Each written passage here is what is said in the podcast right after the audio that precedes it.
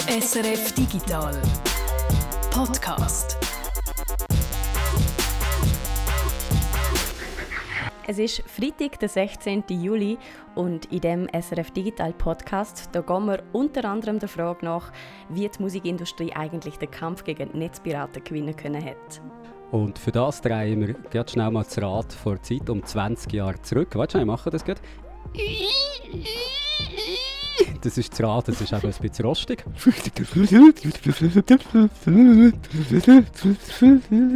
Das ist die Zeit, die wir zurückgedreht haben. Und jetzt sind wir im Jahr 2001. Da haben wir Klingeltöne abgeladen, wahrscheinlich der Crazy Frog.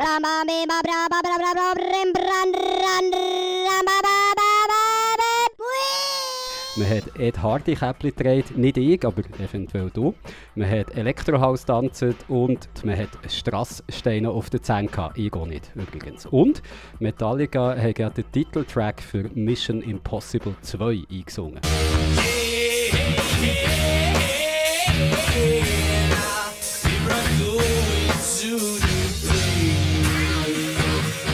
Warum dieser Song die Schuld daran ist, dass die Musikindustrie heute kein oder sagen wir mal kaum Problem mit Netzpiraten hat, das erfahren wir in der heutigen Folge. Mein Name ist Jörg Tschirrer. Und ich bin Martina Gassner. Starten wir aber mit unserem Guido Berger und den News rund um Sicherheitslücken, die diese Woche Schlagzeilen gemacht haben. Gerade heute ist herausgekommen, dass die ETH Zürich zusammen mit der Royal Holloway University of London mehrere Schwachstellen beim Nachrichtendienst Telegram aufdeckt haben. Es gibt ja jetzt viele Leute, die Telegram vertrauen. Oder? Es, äh, es gibt verschiedene so Messenger-Apps, die verschiedene Grade von Verschlüsselung anbieten. Telegram ist noch recht beliebt. Äh, und die Forscher, die Sicherheitsforscher haben jetzt gefunden, es wäre mal Zeit, dass jemand das so systematisch anschaut, oder wie sicher eigentlich der, äh, der Dienst ist und ob die was sagen es, 570 Millionen äh, Nutzerinnen und Nutzer, die Telegram äh, hat, ob die wirklich auch sauber geschützt sind. Sie haben herausgefunden, dass die 570 Millionen User zwar nicht wirklich in akuter Gefahr sind, aber dennoch sagen die proprietären Systeme von Telegram hinter den Sicherheitsgarantien, wo andere kryptografische Protokolle heutzutage in der Regel eigentlich sollten bieten. Genau, sie haben eigentlich, also man muss es vielleicht so einordnen, das ist etwas, was Sicherheitsforscher sehr gerne machen, oder? Sie gehen rein und schauen dann wirklich sehr theoretisch an, oder was könnte man eigentlich alles machen, um die Verschlüsselungsmechanismen irgendwie zu knacken.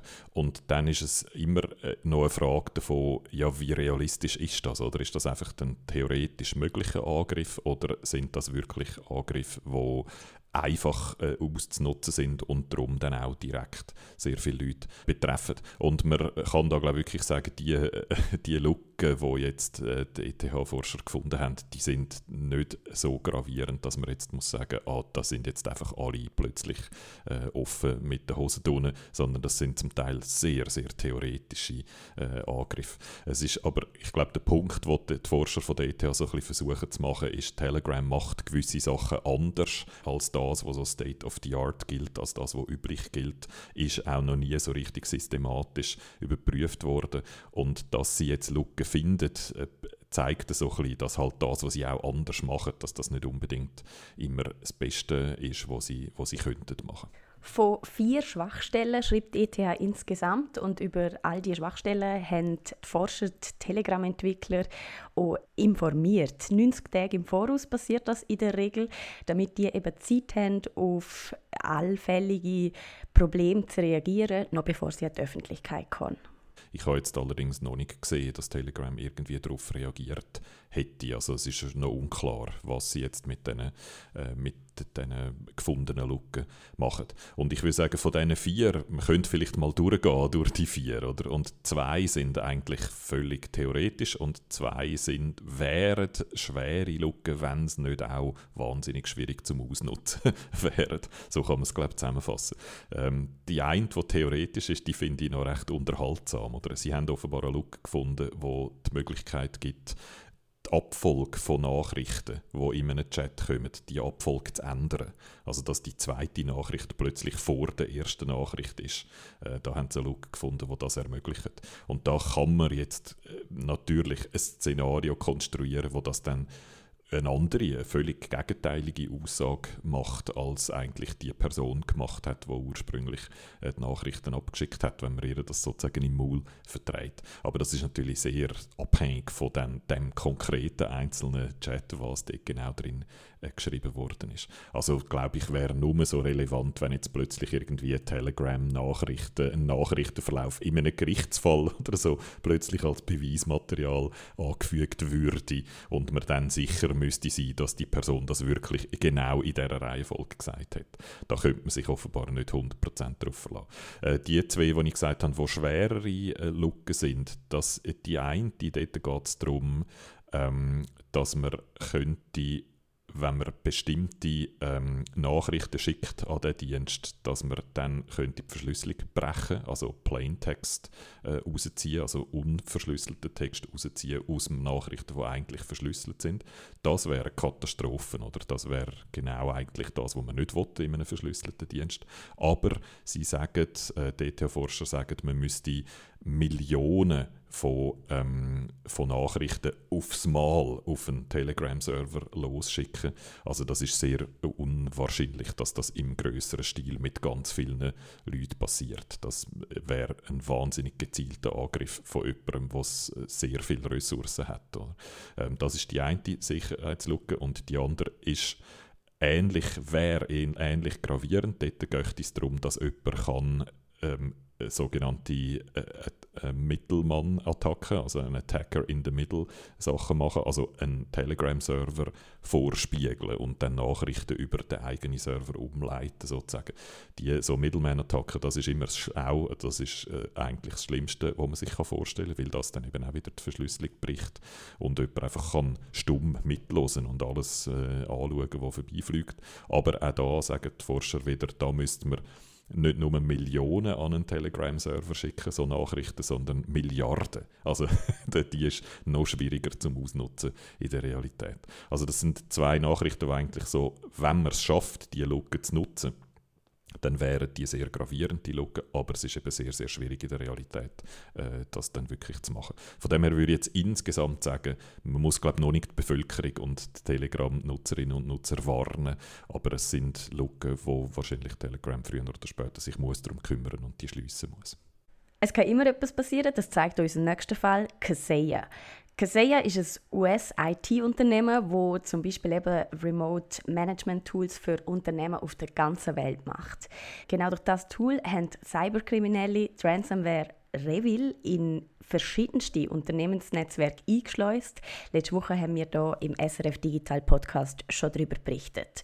Um dann die System wieder freizugeben, da haben die Hacker 70 Millionen Dollar Lösegeld gefordert. Mittlerweile schätzt man, dass 1500 Unternehmen von dieser Attacke betroffen sind. Und jetzt ist äh, bekannt worden, dass äh, Kaseya schon eigentlich schon viel früher vor möglichen Sicherheitsproblemen gewarnt worden ist. Es ist äh, recht schwierig, das alles auszubauen beineln. Oder? Es ist äh, die Lücke, die jetzt ähm, die Reveal Ransomware genutzt hat, die sind erst kürzlich auftaucht. Die sind also in, in Zusammenarbeit mit anderen Sicherheitsforschern auftaucht und die haben eigentlich auch immer gesagt, Kaseya sei dort sehr kooperativ gewesen und hätte dort auch schnell versucht, das zu schliessen. Es ist einfach nicht schnell genug gegangen, um zu verhindern, dass dann die Ransomware trotzdem zugeschlagen hat.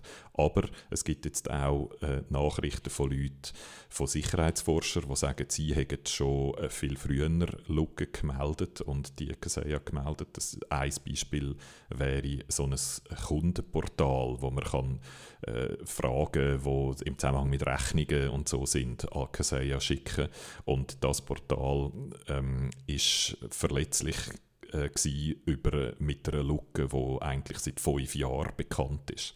Äh, und das Portal wird aber gar nicht mehr genutzt. Das ist eigentlich abgelöst von einem anderen äh, Portal innerhalb von Kaseya, läuft aber irgendwie immer noch und hat immer noch eine, eine Jahre alte Lücke drin, wo möglicherweise einen Teil von ihrem System verletzlich machen. Das ist das eine, was jetzt rausgekommen ist. Und das andere, ähm, das sind ehemalige Mitarbeiter, die gesagt haben, sie, sagen, sie hätten schon vor Jahren auf äh, Sicherheitsprobleme hingewiesen, sagen dann zum Teil entweder einfach ignoriert worden. Es gibt so Geschichten von Leuten, die frustriert dann gekündigt haben, weil sie gefunden haben, da wird nicht richtige, die richtigen Prioritäten gesetzt.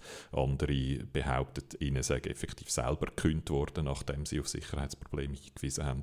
Also da, da gibt es jetzt so Geschichten, das sind aber halt wie immer, das sind so anonyme Meldungen von ehemaligen Mitarbeitern, wo man nie genau weiß, wer da jetzt was für Interessen genau verfolgt und ob das alles 100% stimmt. Oder?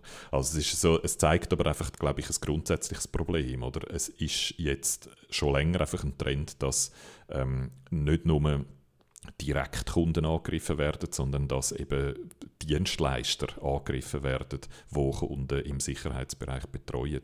Und dass auch bei diesen Dienstleistern, dass die halt auch die gleichen Probleme haben wie alle anderen Firmen auch, oder dass zum Teil eine gewisse Nachlässigkeit herrscht oder dass zum Teil gewisse Sachen weniger sicher sind, als man denkt, das sind. Äh, dass zum Teil Sachen, wo man eigentlich könnte flicken, wo man eigentlich beka wo bekannte Lücken sind, dass die dann trotzdem nicht sofort patched werden.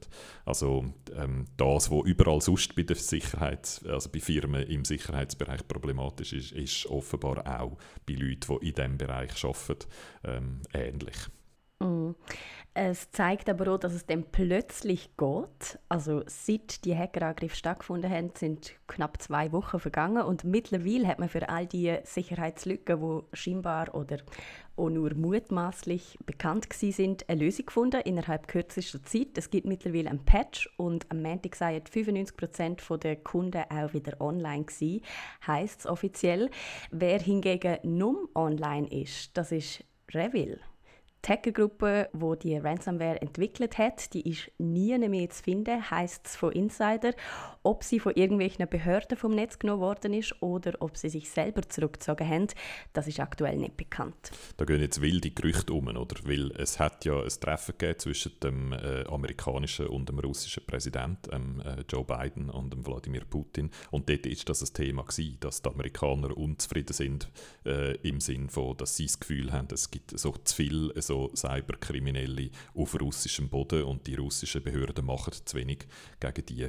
Und da wird jetzt ein Zusammenhang hergestellt. Oder? Es gibt jetzt Leute, die das Gefühl haben, ja, da hat jetzt offenbar der Druck von Amerika auf Russland gewirkt und Russland hat etwas gemacht gegen die. Das ist einfach eine mögliche Theorie. Die andere mögliche Theorie ist, dass Revil, die, dass die Gruppe jetzt selber kalte Füße bekommen hat und gefunden hat, wir verschwinden. Äh, oder äh, die dritte mögliche Theorie, die umschwirrt, ist, dass die Amerikaner etwas Offensives Attacks gestartet haben, also dass die versucht haben, die Gruppe anzugreifen und die vom Netz genommen haben. Was man da vielleicht noch muss wissen oder ergänzen kann, ist, das, was nicht mehr rum ist auf dem Netz, das ist die Infrastruktur, die so eine Erpressergruppe braucht, um die Erpressung dann abzuwickeln. Oder? Du musst ja, wenn du jemanden erpressst, dann musst du irgendwie können Geld und Gegenleistung austauschen können. Und in diesem konkreten Fall braucht es eine Website, wo sich Opfer dann können melden und zum Beispiel eine Zahlung vornehmen und umgekehrt dann ein Tool abladen, wo sie ihre verschlüsselten Systeme wieder können entschlüsseln damit. Und diese ganze Infrastruktur, die ist jetzt vom Netz verschwunden. Was bedeutet, dass die, die immer noch Probleme haben, die verschlüsselt sind, dass die jetzt den Weg vom Lösegeld zahlen und dann ein Verschlüsselungstool bekommen, dass der jetzt dann genommen wird. Wo man aber in dem Zusammenhang auch nochmal gerade muss sagen, es wird immer von allen immer empfohlen, nicht zu zahlen. das heißt, diesen Weg sollten wir eigentlich nicht nutzen, aber für die, die dann trotzdem schwach werden, äh, die können das jetzt gar nicht mehr, auch wenn es würden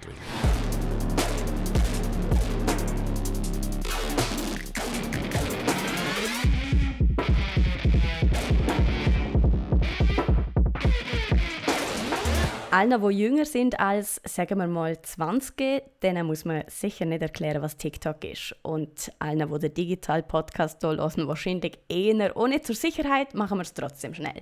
TikTok ist im Moment wahrscheinlich die beliebteste App, um kurze Videos aufzunehmen, wo man mit der ganzen Welt kann teilen Fußballfans ist sicher die Bandwerbung von TikTok auch an der WM ein oder andere Mal aufgefallen. Wem der Erfolg von TikTok sicher aufgefallen ist, das ist YouTube. Die die haben nämlich mit YouTube Shorts so eine Art TikTok-Klon rausgebracht. Ein Klon, den es seit dem Mittwoch jetzt auch bei uns in der Schweiz gibt. Jörg, du hast den YouTube Shorts mal genauer angeschaut. Wie muss man sich das jetzt genau vorstellen? Also anders als TikTok ist es nicht eine eigene App, sondern YouTube Shorts ist die YouTube-App, die man wahrscheinlich schon hat integriert. Sonst unterscheidet sich aber nicht gross von TikTok. Also du kannst auf Knopfdruck kurze Videos aufnehmen, maximal 60 Sekunden lang sind die, die dann auch mit anderen kannst teilen Das machst du einfach, indem du bei der YouTube-App ganz unten in der Mitte auf das Pluszeichen drückst, das du bis jetzt hast gebraucht, um Videos schon aufzuladen und dann kannst du jetzt neu auch Kurzvideo erstellen wählen. Im Moment Moment ist das Ganze bei uns noch in der Beta-Phase, das heißt, es ist noch nicht ganz ausgereift. Darum kann man die Shorts-Videos zwar erstellen, aber in der App sie zu finden, das ist nicht so leicht, weil der Shorts-Button zum Entdecken von diesen Videos im Moment noch fehlt, einmal, äh, wo ich das letzte Mal angeschaut habe, diese Woche. Wenn man den aber dann mal sieht, dann kann man auf Knopfdruck den Feed äh, von diesen YouTube-Shorts-Videos sehen und wie bei TikTok steckt da natürlich ein Algorithmus dahinter, wo einem immer wieder neue sättige Videos vorschlägt vorschlägt, die einem gefallen sollen.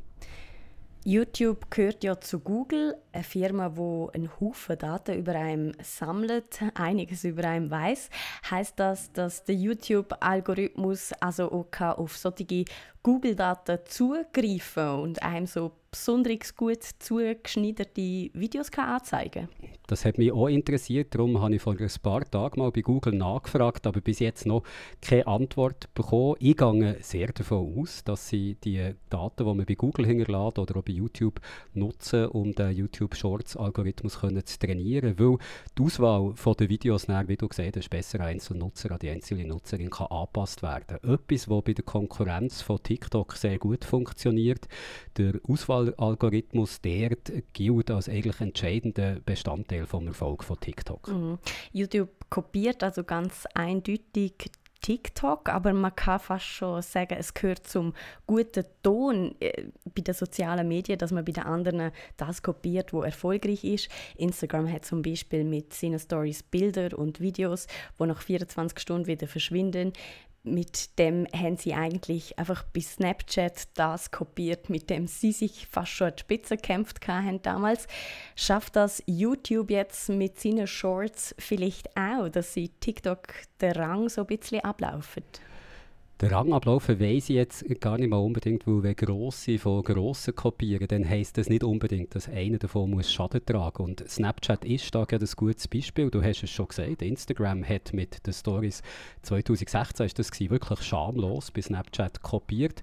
Trotzdem ist Snapchat seit dieser Zeit munter weitergewachsen. Also seit 2016 haben sich die Nutzer und Nutzerinnenzahlen dort fast verdoppelt. Es kann also gut sein, dass YouTube mit Shorts Erfolg hat, aber TikTok mit dem trotzdem nicht schadet. Das heißt, du denkst, niemand bei TikTok denkt, oh je, YouTube führt Shorts in ein paar weitere Länder ein. Das ist schwierig zu sagen, weil es gibt Gründe für und gegen Erfolg von YouTube Shorts. Ein Grund für Erfolg könnte sein, dass YouTube glaube noch die größere Nutzerbasis hat als TikTok und je mehr Nutzerinnen und Nutzer ein Dienst hat, umso mehr Inhalt findest du umso attraktiver ist der Dienst. Wobei es nicht ganz einfach ist, die Zahlen den beiden Diensten zu vergleichen. Ich probiert, das zu recherchieren. Von YouTube heisst es, dass sie so ein bisschen über 2 Milliarden monatlich aktive Nutzer und Nutzerinnen haben. Von TikTok gibt es keine vergleichbaren Angaben. Diese Woche ist aber gerade die Meldung herausgekommen, dass die TikTok-App bis zum heutigen Tag weltweit auf 3 Milliarden Geräte installiert ist. Also eine stattliche Zahl, was aber natürlich nicht heisst, dass die alle die App regelmässig nutzen. Darum kann man es nicht ganz mit den monatlich aktiven Nutzerinnen und Nutzern bei YouTube vergleichen. YouTube hat aber auch andere Vorteile gegenüber TikTok, zum Beispiel was die Musik angeht. Eines der wichtigsten Features bei TikTok ist ja, und äh, das ist auch bei YouTube Shorts so, dass du die Videos mit Musik, mit den neuesten Hits kannst unterlegen. Zum Teil sind äh, Hits eher so so gemacht worden, weil sie bei TikTok immer wieder sind gespielt wurden. TikTok hat für das Verträge mit verschiedenen Musiklabels, aber YouTube ist in diesem Bereich natürlich viel erfahrener, weil es schon länger gibt. Also die haben äh, sehr weitreichende Abkommen mit den Musiklabels, dass man Musik bei ihnen darf brauchen. Darum findest du auch bei YouTube in den meisten Fällen nicht nur äh, Musik, wo du dein Shorts-Video damit kannst unterlegen, sondern im grossen YouTube hat es dann auch noch das Musikvideo zum entsprechenden Song und auf Knopfdruck kannst du von den Shorts zu diesem Video wechseln. Das ist sicher ein Vorteil gegenüber TikTok. Oder es gibt auch die Möglichkeit, dass du ein kurzes Shorts-Video mit einem längeren Video von dir bei YouTube kannst verknüpfen, wo du dort hast hochgeladen, eine Möglichkeit, die du bei TikTok eben auch nicht hast, weil es dort gar keine längeren Videos gibt, so wie bei YouTube. Ähm, Und was spricht gegen YouTube Shorts, beziehungsweise welche Vorteile hat TikTok? Also für TikTok spricht, dass sie im Bereich der kurzen Videos äh, einfach schon länger um sind, dass sie äh, treue Nutzerinnen und Nutzerbasis haben können aufbauen, Nutzerinnen und Nutzer, die eigentlich wenig Grund haben, um einen anderen Dienst zu wechseln. Im Moment wachsen die übrigens auch noch viel schneller als YouTube. Äh, bei YouTube ist das Wachstum in den letzten Jahren so um die 5 bis 6 Prozent gelegen. Bei TikTok wird es auf über 80 Prozent geschätzt in den letzten Jahren wobei sich das in Zukunft natürlich sicher auch wird abschwächen. Also sie sind schon auf 3 Milliarden Geräte drauf, so viel mehr können da auch nicht mehr zusammenkommen. Aber wie gesagt, es gibt für TikTokerinnen, TikToker eigentlich keinen zwingenden Grund jetzt zu YouTube zu wechseln. Die müssten sich dort ja zuerst eine neue Follower-Basis aufbauen, Leute, die sie bei TikTok schon haben, die folgen. In den USA, gibt es YouTube Shorts seit dem März und dort hat man gesehen, dass viele TikToker, TikTokerinnen jetzt einfach zweigleisig fahren, also dass die bei TikTok weitermachen und die Videos, die sie dort haben, aufgeladen, zusätzlich auch noch bei YouTube aufladen. Und ich kann mir gut vorstellen, dass das nicht nur in den USA so wird sein, sondern jetzt auch bei uns von TikToker, TikTokerinnen wird gemacht werden.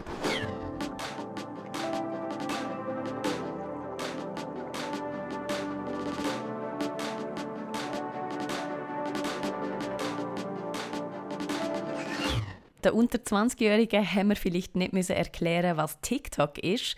Dafür erklären wir ihnen jetzt, was Napster ist. Es ist jetzt nämlich genau 20 Jahre her, dass Napster per Gerichtsbeschluss geschlossen worden ist. Für alle die, die sich nur so ganz genau erinnern, Guido, was hat man mit Napster genau können machen? In Napster hast können, das war so eine Desktop-Software, hat es auf Windows und auf Mac gegeben und dort hast du nach Musik suchen. Du hast einfach einen Titel können eingeben oder Künstlerin, Künstler und dann hat es dir eine Liste gegeben von MP3-Dateien, Musikdateien, die du hast können einfach abladen ohne zu zahlen. Und das tönt jetzt so aus heutiger Sicht völlig selbstverständlich, oder? das machen wir jeden Tag x-mal auf unseren Smartphones, aber so um 2000 herum, wo Napster äh, live war, dort war das wirklich so eine kleine Revolution. Gewesen. Was genau war die Revolution? Eigentlich nicht die Datei oder nicht das Format MP3 als, als Dateiformat hat es vorher schon gegeben und auch Websites, wo man so MP3-Dateien hat können abladen, sogar zum Beispiel eine Website wie mp3.com oder wo, wo das Ziel gewesen wäre. Aber es ist eben trotzdem schwierig gewesen, die richtige Musik zu finden, die, du gerne hättest, weil es einfach keine zentrale, einfache Suche gegeben hat. Man hat sich immer so durch irgendwelche Foren und durch Listen müssen durchwühlen und dann neu mit anfangen abladen und wenn man das dann gemacht hat, dann ist es eben damals auch noch anstrengend gewesen. Das Internet war noch nicht so schnell wie heute und die Downloads die sind auch immer wieder abgebrochen und dann hast du von Hand wieder müssen von vorne anfangen und wenn du dann so eine ganze CD zum Beispiel hast wollen abladen, ein ganzes Werk, dann ist das so richtig Arbeit und wahnsinnig unpraktisch alles. Und Napster ist dann dahergekommen und hat eigentlich beide von diesen Problemen auf einen Schlag gelöst und durch das ist Musik einfach viel, viel zugänglicher geworden, als sie je vorher war. Ich glaube, es hat jetzt so bei vielen Leuten Klick gemacht im Kopf, ah, so könnte ich auch zu Musik kommen. Und das ist viel einfacher, als das bis jetzt war. Und ich glaube, das hat wirklich dazu geführt, dass dann viele äh, so grundlegend die Art und Weise verändert haben, wie sie Musik nutzen, wie sie Musik hören, hat also die Erwartung wie digitale Musik soll sein, äh, nachhaltig verändert. Mm. Man, man, muss vielleicht da wirklich noch mal daran erinnern, oder? Vorher hat man Musik eigentlich nur auf CDs oder Schallplatten oder Kassetten können konsumieren. Plötzlich ist das einfach mit dem Computer gegangen und dann auch noch gratis. Ich nehme jetzt mal schwer an, die Musikindustrie hat an dieser Revolution keine grosse Freude gehabt. Nein, gar nicht. Und darum hat es Napster auch nur äh, zwei Jahre lang gegeben ist in dieser Zeit sehr beliebt gewesen, hat in dieser kurzen Zeit 80 Millionen registrierte Nutzerinnen und Nutzer gesammelt, aber eben hat es nur zwei Jahre gegeben und darum reden wir jetzt auch darüber, oder vor 20 Jahren ist es dicht gemacht worden. Und ich würde sagen, der Anfang von dem ist die Band Metallica gewesen. Die sind zuerst aufmerksam worden darauf und zwar weil ein Song von ihnen, äh, I Disappear hat der geheißen, der ist auf dem äh, Mission Impossible 2 Soundtrack drauf gewesen. Der ist gar noch nicht veröffentlicht gewesen, offiziell, ist aber bereits auf Napster zirkuliert und dann haben so äh, Radiostationen haben das dort gesehen und haben gefunden, oh, neuer Metallica-Song, haben die angefangen zu spielen und Metallica hat das dann gehört und gefunden, hey, wieso spielen die einen Song, den wir gar noch nicht veröffentlicht haben, ist dann so auf Napster gekommen und hat dann dort gesehen, ah, und auch alles, alle anderen Songs und Platten von uns zirkulieren dort auch, sind sie wahnsinnig hässig geworden und haben einen Prozess angestrebt und dann später hat es dann noch mehr Prozesse daraus gegeben. Ähm, der Dr. Dre zum Beispiel hat, äh, hat auch äh, geklagt und das ist dann so zusammengefasst worden in einem ähm, Prozess, wo der amerikanische Musikindustrieverband gegen Napster geklagt hat. Und Napster hat dann dort so argumentiert mit, ja, äh, es teilen ja gar nicht wir die Musik, sondern die Nutzerinnen und Nutzer machen das untereinander. Das ist so eines der ganz frühen Peer-to-Peer-Netzwerke Napster. Ähm, das ist das eine Argument. Das zweite Argument war, ähm, man kann dort auch Musik finden, die sonst gar nicht erhältlich wäre. Also man verletzt da eigentlich nicht das Recht von jemandem oder beziehungsweise es gibt keinen finanziellen Verlust, weil die Musik gar nicht könntest kaufen sonst. Und all die Argumente haben nicht gezogen vor Gericht, sondern einfach das, dass halt eben das Recht von der Lizenzinhaber eben von der Musikindustrie verletzt worden sind mit dem Dienst und darum hat Napster den Beitrag verloren und hat müssen zumachen. Also kann man das so sagen, ein erster großer Kampf Metallica versus Napster und ein erster großer Erfolg für die Musikindustrie. Die haben sich ja dann wahrscheinlich selber auf die Schulter geklopft, oder? Das haben sie definitiv. Sie, damals sind sie äh, sehr stolz auf den äh, Prozessgewinn. Ich glaube, die Mitglieder von Metallica, mindestens die einen, äußern sich auch heute noch so, dass, sie das, äh, dass das wichtig ist. Und man kann eigentlich auch sagen, heute hat die Musikindustrie den Kampf gegen die Musikpiraterie abschließend definitiv gewonnen. Allerdings nicht wegen so Prozess wie der gegen Napster, sondern weil einfach Streaming heute die dominante Form ist. Also Streaming macht bereits etwa 60 Prozent vom gesamten Umsatz, den die Musikindustrie mit aufgenommener Musik macht, äh, kommt über Streaming rein, wächst auch immer noch stark. Und über Streaming kann man halt sehr gut Recht kontrollieren, weil du einfach ein Abo hast und dann immer nur die Musik kannst streamen, wo du darfst hören, oder? Also es ist dort viel einfacher, äh, das Recht, äh, die Lizenzen zu kontrollieren, als das bei Downloads war. Und darum gibt es jetzt zwar natürlich Musikpiraterie irgendwie immer noch, aber es fällt einfach so für den Umsatz äh, nicht mehr ins Gewicht. Mm. Also kann man eigentlich sagen, die Musikindustrie hat aus der Not fast schon eine Tugend geschaffen und aus äh, Piraterie Streaming gemacht. Ähm, ja, das ist so, aber ich würde es trotzdem noch ein bisschen kritischer sehen, weil die Piraterie eigentlich gar nie das Hauptproblem war von der Industrie, sondern weil die neuen Nutzungsmöglichkeiten einfach die Nutzer Gewohnten so stark in so kurzer Zeit so verändert haben, dass die ganze Industrie einfach durch so eine Umwälzung hat müssen durchgehen. Und um das noch ein bisschen aufzuschlüsseln, das, was zurückgegangen ist, also nach, den, nach 2000, das ist eigentlich der Umsatz mit den Aufnahmen gewesen, oder? also mit Recorded Music, wie das die Amerikaner sagen. Und der Teil ist früher mit Abstand der wichtigste gewesen, oder? Die Platten und nachher CDs, die haben mit Abstand am meisten Umsatz eingespielt für die Musikindustrie. Und der ist dann eingebrochen, ähm, hat sich aber, muss man auch sagen, jetzt dank Streaming eigentlich schon fast wieder erholt. Also in ein paar wenigen Jahren wahrscheinlich machen es dann mit mit der Aufnahme wieder mehr Umsatz als noch äh, um 2000 um. Was aber in der Zwischenzeit passiert ist, ist, dass es eine Umlagerung gegeben hat, nämlich der Umsatz mit der Live-Musik zum Beispiel, der hat stark zugenommen in den letzten Jahrzehnten. Also heute ist es offenbar eher so, dass der Song live erleben mehr wert ist, als den Song dann zu haben und zu hören. Das ist früher genau umgekehrt gewesen. Das Konzert war früher eigentlich die Werbung für die Platte und günstig gewesen und man hat vor allem eigentlich darauf abgesehen, dass ich die Platte kaufe. Und heute ist es eigentlich genau umgekehrt. Heute ist eigentlich die Platte oder der Track, der im Internet rumfliegt, ist eigentlich die Werbung für das Konzert und dort gebe ich dann viel Geld aus. Also dort hat es eine Verlagerung gegeben und was auch noch wichtig das Lizenzgeschäft ist stark gestiegen in den letzten Jahren. Und zwar einfach, weil viel, viel mehr Inhalt produziert werden früher. Jede Netflix-Show, jeder YouTube-Kanal, jeder Fernsehsender braucht Musik und zahlt für die Musiklizenzen. Also auch diese Einnahmen sind gestiegen. Und darum kann man eben sagen, die Umsätze von der Musikindustrie insgesamt sind gar nie zurückgegangen. Es sind einfach die von der Aufnahmen, die sind äh, kurz einmal zurückgegangen. Aber es hat innerhalb von der Industrie starke Verschiebungen gegeben. Dann kann man ja eigentlich wirklich sagen, also die Musikindustrie hat die Transformation sehr erfolgreich gemeistert. Das kann man sagen und das ist auch, ähm, das verdient Respekt, oder? weil es eigentlich wirklich in sehr kurzer kurzer Zeit sich an eine völlig neue Nutzung angepasst haben, ihr Geschäft äh, komplett haben müssen umbauen und das auch geschafft haben. Aber man muss schon auch noch sagen, mit grossem Widerwillen. Oder? Sie haben es jetzt zwar eigentlich gewonnen, würde ich sagen, sie machen heute mehr Umsätze als vor der digitalen Transformation, aber nicht, wie es hätten wollen oder weil sie gewusst haben, genau wie, sondern eigentlich praktisch alle von diesen wichtigen Umwälzungen sind von außen angestoßen worden. Und Napster ist genau so etwas, oder, wo von außen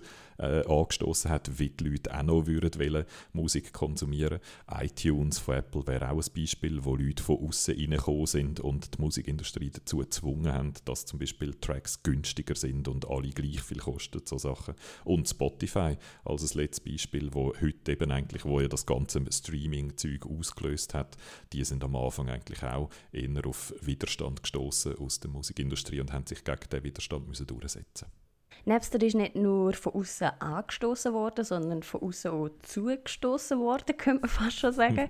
ähm, vor 20 Jahren haben sie müssen schließen. Weiß man, was die eigentlich heute machen?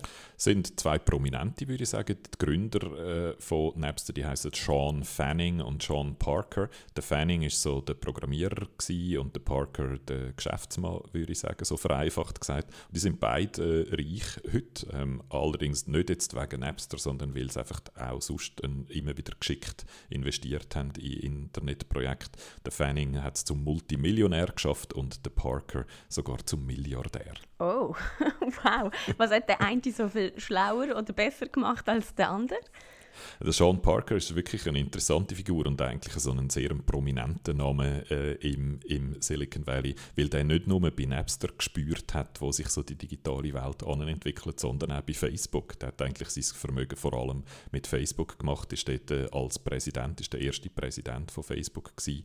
Es hat ja mal den Facebook-Film gegeben, äh, The Social Network. Dort ist der Sean Parker sogar vom Justin Timberlake gespielt worden, wo er mal in einem Interview gesagt hat, das hätte ihm zwar sehr geschmeichelt, aber sonst sei so ziemlich alles frei erfunden gewesen, was Justin Timberlake als Sean Parker in dem Film äh, gesagt hat. Ähm, aber äh, man, man, kann sagen, der Sean Parker ist wahrscheinlich so einer der ersten gewesen, außerhalb vom engen Kreis um den Mark Zuckerberg herum, wo so das Potenzial von dem sozialen Netzwerk gesehen hat. Und der Mark Zuckerberg selber hat einmal in einem Interview gesagt, dass der Sean Parker der war, der so von einem Studentenprojekt in eine richtige Firma umgebaut hätte. Und äh, das ist aber nicht das einzige Mal, gewesen, wo der Sean Parker eine gute Nase hatte nach Napster, sondern dann gerade nochmal, und zwar Spotify. Auch bei Spotify hat der Sean Parker seine Finger drin gehabt. Wow, aber bei Spotify kann man sagen, das passt ja eigentlich auch. Ich meine, es ist nicht weit weg von Napster. Es geht wieder um digitale Musik. Total. Und es, es, gibt so ein berühmtes E-Mail, wo der Sean Parker ähm, Daniel Elkem, einem schwedischen Entwickler äh, von Spotify, geschrieben hat, wo er so pitcht, oder, warum er, wie geil er Spotify findet und warum er dort irgendwie unbedingt dabei sein und irgendwie mitwachen will. Und was da vielleicht noch interessant ist, ist, Spotify kommt eben ursprünglich aus Schweden und es ist gut möglich, dass das eben auch ein bisschen mit dem Verfahren gegen Napster zu tun hat, weil äh, die ja eben verloren haben äh, vor Gericht und weil dann vielleicht gerade amerikanische Entwickler so ein weniger Lust gehabt haben, sich wieder nochmal anzulegen mit, mit der Musikindustrie. Die Schweden haben es dann aber probiert und der Sean Parker hat ähm, Spotify gesehen und hat gefunden, ah, das ist eigentlich genau wie Napster, aber einfach viel besser und ich muss da unbedingt dabei sein. Und hat dann investiert äh, in Spotify, hat aber auch äh, im Namen von Spotify mit verschiedenen äh, Musikindustriefirmen in den USA verhandelt und so ermöglicht, dass Spotify in den USA auf den Markt gekommen ist und hat auch, weil er damals noch bei Facebook war, auch für eine enge Integration von Facebook und äh, Spotify gesorgt. 20 Jahre ist es her, dass Napster kurz auftaucht und gleich darauf aber auch schon wieder verschwunden ist in der Versenkung. Aber was geblieben ist, das ist eine nachhaltige Veränderung von der Musikindustrie und auch davon, wie wir Musik bis heute konsumieren.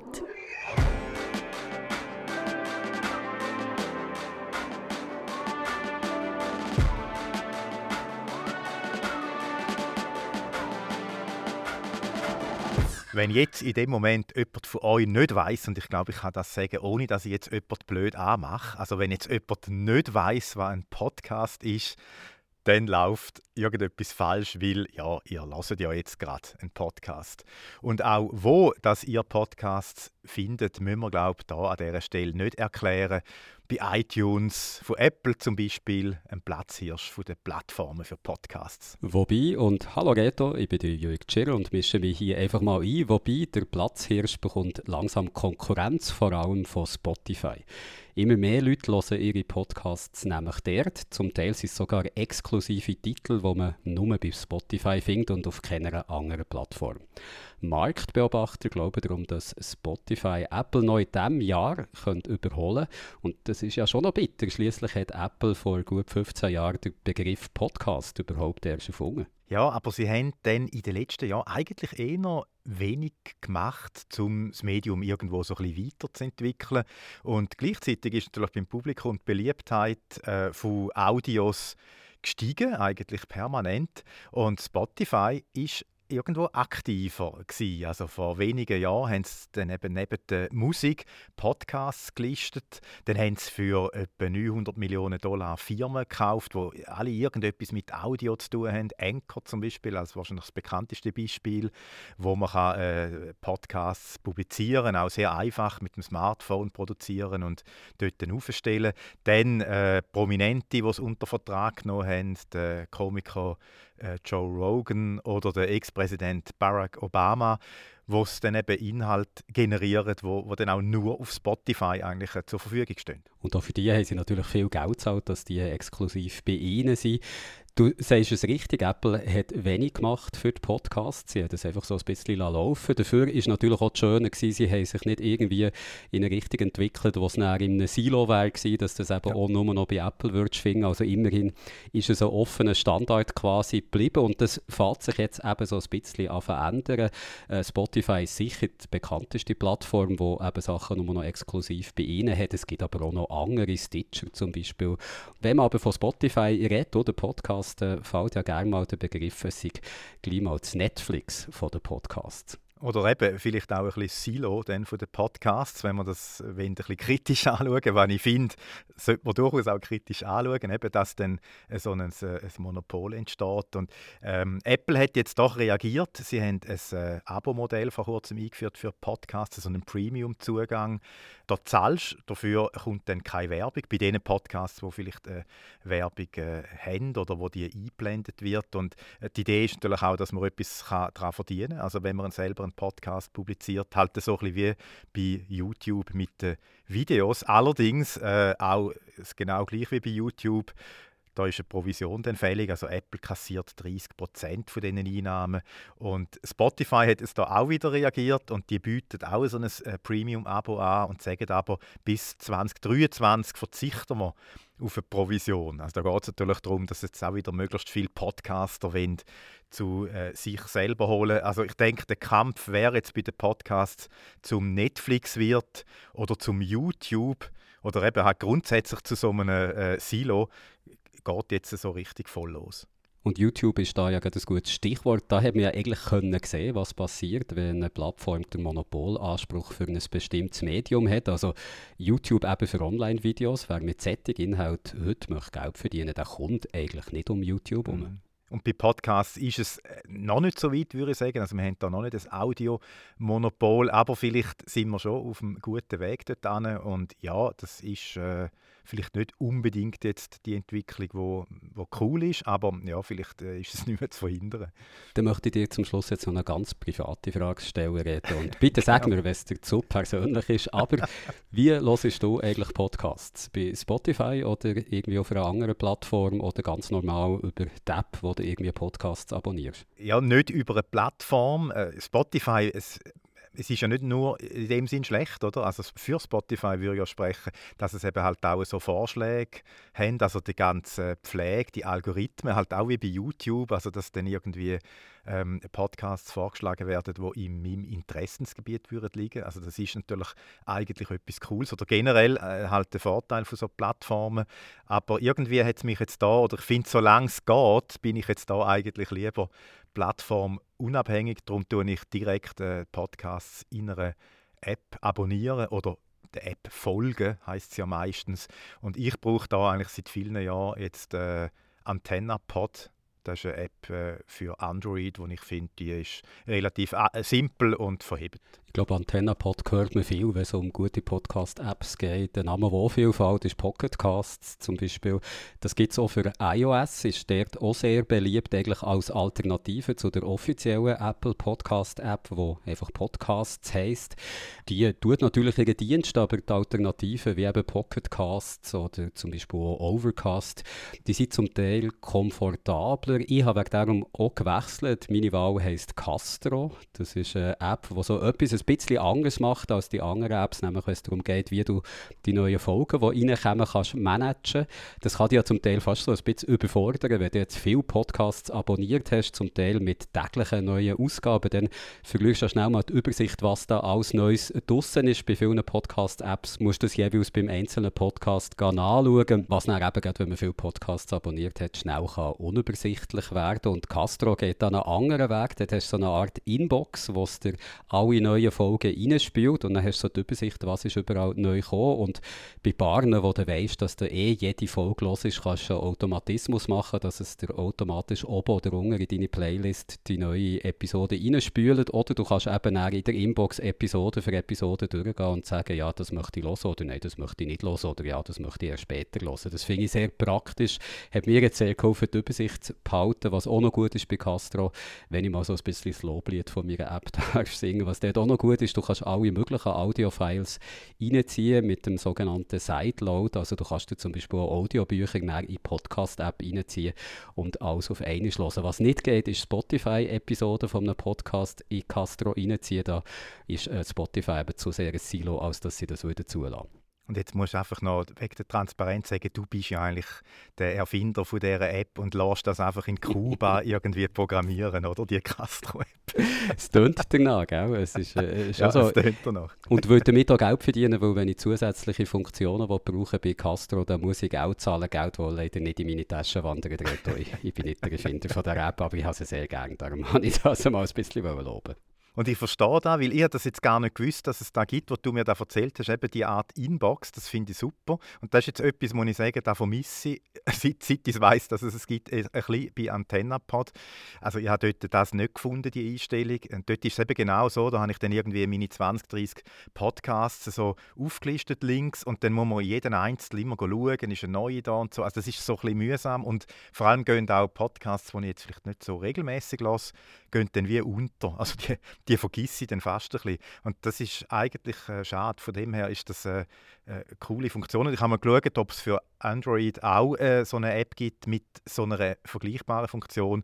Und ich bin da noch auf äh, Beyond Podcasts gestoßen, was auch so eine Ansicht hat, wo dann einfach immer die neuen Folgen gleich von, welcher, von welchem Podcast dann so gelistet werden.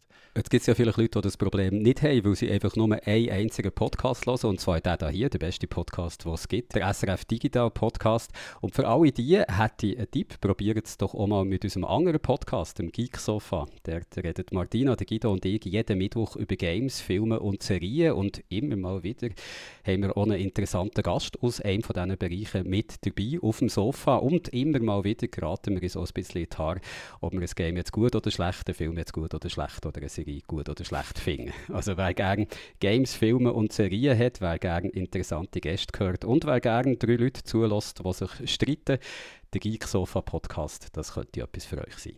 Und in der aktuellen Folge redet ihr ja sicher auch über Sniff, oder? Wo du letzte Woche äh, bist, wo wir auch in der letzten Ausgabe vom Podcast ein wunderbares Interview drin haben mit einem Oscar-Preisträger, das muss man vielleicht mal noch sagen. Also das könnt ihr auch noch nachlesen in der Ausgabe von der letzten Woche, ein Interview, das du gemacht hast. Und wer gerne mehr vom NIF Nova hören, der Reto hat schon gesagt, diese Woche reden wir auf dem Geeksofa über die Filme, die mir besonders gut gefallen haben. Also vielleicht das geht der Grund, mal das Geeksofa, den Podcast zu abonnieren.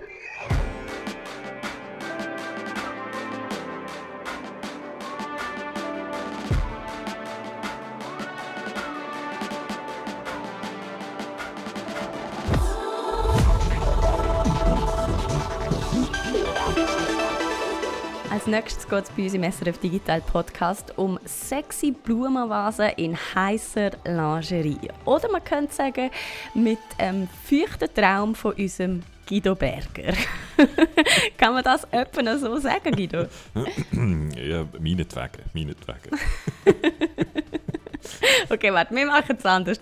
Es geht natürlich um unseren Game-Tipp Scarlet Nexus, aber Guido, sind wir ehrlich, was uns auch in ein paar Jahren von dem Game noch bleibt, ist, man kann es einfach nicht anders sagen, sexy Blumenvasen in heißer Lingerie, oder? Genau, das sind so die Monster, wo man kämpft dagegen in Scarlet Nexus. Die heißen Others, äh, die anderen, äh, nicht ein wahnsinnig origineller Name, ich würde sagen, visuell sind sie also deutlich origineller als, äh, als wie sie bezeichnet sind. Wo genau die herkommen und so, kommt man nicht genau draus. Ich glaube, irgendwie so aus einer anderen Realität irgendwie. Und wir im Game äh, sind Mitglied von der OSF, von der Other Suppression Force, so eine Spezialeinheit, die eben gegen die komischen Monster kämpfen soll. Unsere Hauptfigur ist entweder der Yuito oder der Kasane. Er kämpft mit Schwert, sie mit Wurfmesser und beide haben so psychokinetische Fähigkeiten, also sie können Gegenstände und Betonpfeiler und Autos, die am Strassenrand rumstehen, auflupfen und auf die Monster schleudern lassen, nur mit der Macht von ihren Gedanken. Das tönt alles nach totaler Japan-Action, wie du das erzählst, mit dem Yuto und dem Kasane. Genau, es ist voll Anime. Also es ist wirklich so im japanischen Zeichentrick-Look äh, dargestellt, das Game. Und es ist eigentlich zweiteilt. Das hat wie einerseits den Teil, wo man gegen die Monster kämpft. Dort geht es, wie viel in so japanischen Action-Spielen, geht es eigentlich um gute Kombos. Entweder greifst du mit deiner Waffe, also einem Schwert oder einem Wurfmesser an, oder eben mit deinen Psychokräften und wie genau das du kombinierst und was für Psychokräfte einsetzt. Auf das kommt es darauf an in den Kämpfen. Das ist der eine Teil. Und der andere Teil ist eigentlich einfach einem Anime zuschauen, also einer Fernsehserie zuschauen, wo es einerseits schon darum geht, wo die Monster herkommen und wie dann so die Gesellschaft darauf reagiert, wie die Mächtigen im Hintergrund intrigieren. Aber eigentlich geht es um die Beziehungen zwischen den verschiedenen Figuren. Es ist eigentlich mehr so ein Highschool-Drama, wie all da die jungen Leute in die Spezialeinheit reinkommen, wer was gut kann und vor allem, wer wenn wie schnügelig findet und wer echt wie zu einem Perli zusammenfindet. Und das ist eigentlich der wichtigere Teil fast von der Geschichte. Wenn ich es nicht besser wüsste, Guido, würde ich sagen, es ist ein Match made in heaven. Ich meine, du und Animes, äh, das passt. Das, das passt einfach. Und gegen Monster kämpfen ist ja auch eine grosse Leidenschaft von dir. Insbesondere dann, wenn man mit äh, Anime-Figuren kämpfen kann, wo die Schwerter mindestens doppelt so groß sind wie die Figuren eigentlich selber. Ähm, es ist aber dann doch anders gekommen, gell? Ja, weil irgendwie beide von diesen Teilen nicht richtig funktionieren, finde ich. Der Anime-Teil, der hat mir wirklich gar nicht gefallen, weil es einfach eine wahnsinnig so schablonenhafte Geschichte ist. Es hat so ziemlich jedes Anime-Klischee drin, wo man sich kann ausdenken kann. Die Figuren sind für mich immer sehr so ja, eben schablonenhaft klischiert geblieben, haben nie wirklich Tiefe bekommen. Die Dialoge sind zum Teil ganz, ganz grauenhaft. Also kein Mensch auf der Welt redet, redet so. Und das ist manchmal so ein, bisschen ein Teil vom Genre, oder? Ähm, aber es gibt einfach viel besser. Es gibt viel bessere Animes, die ein bisschen weniger äh, so durchschnittlich sind wie die Geschichte. Und ich habe dann noch gedacht, ja, vielleicht lange es ja, wenn einfach die Kämpfe gut sind. Und die sind, wenn es gegen größere Monster kämpfst, die ein bisschen komplizierter zum Bekämpfen sind, dort ist es spannend, weil dort muss man die Fähigkeiten dann wirklich gut nutzen und kombinieren und sich anstrengen. Aber zwischendrin kämpfst du immer so ein bisschen gegen eben äh, wieder nochmal Blumenvasen und so. Und die sind dann häufig sehr repetitiv und dann wird auch der Teil ein bisschen zäh. Aber das, was so für mich gerettet hat, sind wirklich die Blumenvasen, also das Monsterdesign, weil das sieht wirklich großartig aus. Also eben Blumenvasen in High Heels und Strapsen oder so einen Steampunk-Steinbock oder äh, eine Königin, die aussieht, wie wenn sie von einer Jasskarte oben abgestiegen wäre und dann noch mit Pilz überwuchert worden ist. Oder ein Monster, das Samichlaus Barista heißt, aber eigentlich mehr wie ein Doppelkopf-Oktopus im Stahlkorsett aussieht. Also alles total abgefahren. Ich würde sagen, so die Figurendesigner von Scarlet Nexus, die haben ihren Job im Team am besten gemacht. Scarlet Nexus ist für PlayStation, den PC und die Xbox ist ab 16 freigegeben. Und wenn ihr einfach mal wollt, ganz unverbindlich reinschauen wie die sexy Blumenvase in heißer Lingerie so aussieht, dann könnt ihr das machen online bei uns auf unserem YouTube-Kanal SRF Digital. Da zeigt der Guido Scarlet Nexus und ganz am Schluss vom Let's Play, da sind eben die coolen Monster-Designs äh, versteckt. Und nächste Woche, am Punkt 8, da geht es weiter bei uns auf YouTube mit einem neuen Game und zwar Slipways, ein Game, wo man Planeten muss verbinden muss, sodass sie miteinander Ressourcen austauschen Und diesmal kann man aber von einem Match made in heaven reden. ich bin sehr gespannt, wie dir das gefällt, weil du bist eigentlich unsere Strategiespiel-Spezialistin und die Strategiespiele, die sind ja immer so ein bisschen ähnlich, oder? Man muss äh, etwas aufbauen, neue Technologien erforschen und dann Gebiet erobern, so mehr oder weniger, oder? Also aufbauen und wachsen.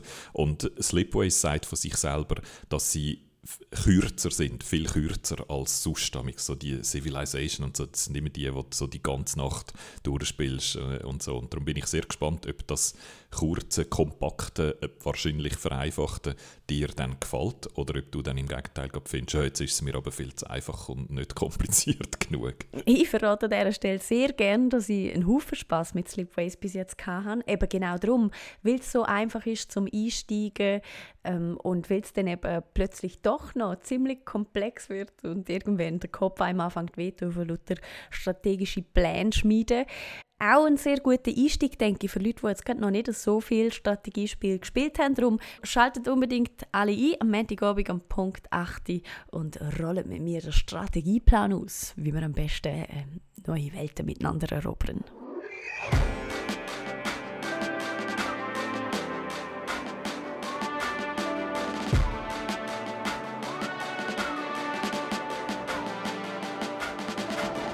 Und da sind wir schon wieder am Ende von dem Podcast. Wo wir unter anderem gelernt haben, dass die Musikindustrie scheinbar wandelbar ist, aber eigentlich doch ziemlich hat müssen prügelt werden, bis sie herausgefunden hat, dass Streaming eigentlich doch ein ziemlich profitables Modell könnte sein. Und ich bin fast so ein bisschen nostalgisch geworden für die guten alten Zeiten vor 20 Jahren. Jetzt nicht unbedingt wegen der Klingeltönen und den furchtbaren Ed Hardy-Shirts, aber einfach, weil es noch so eine aufregend wilde Zeit war im Internet, wo irgendwie noch alles Mögliche geschoben und jetzt so langsam sieht man, dass sich die Sachen haben anfangen verfestigen und man jetzt nicht mehr wie ein Pirat seine Musik ablässt, sondern wie ein ganz gewöhnlicher Normie bei Spotify streamen. Vielen Dank für eure Aufmerksamkeit. Bis nächsten Freitag hoffentlich und tschüss zusammen. Tschüss miteinander.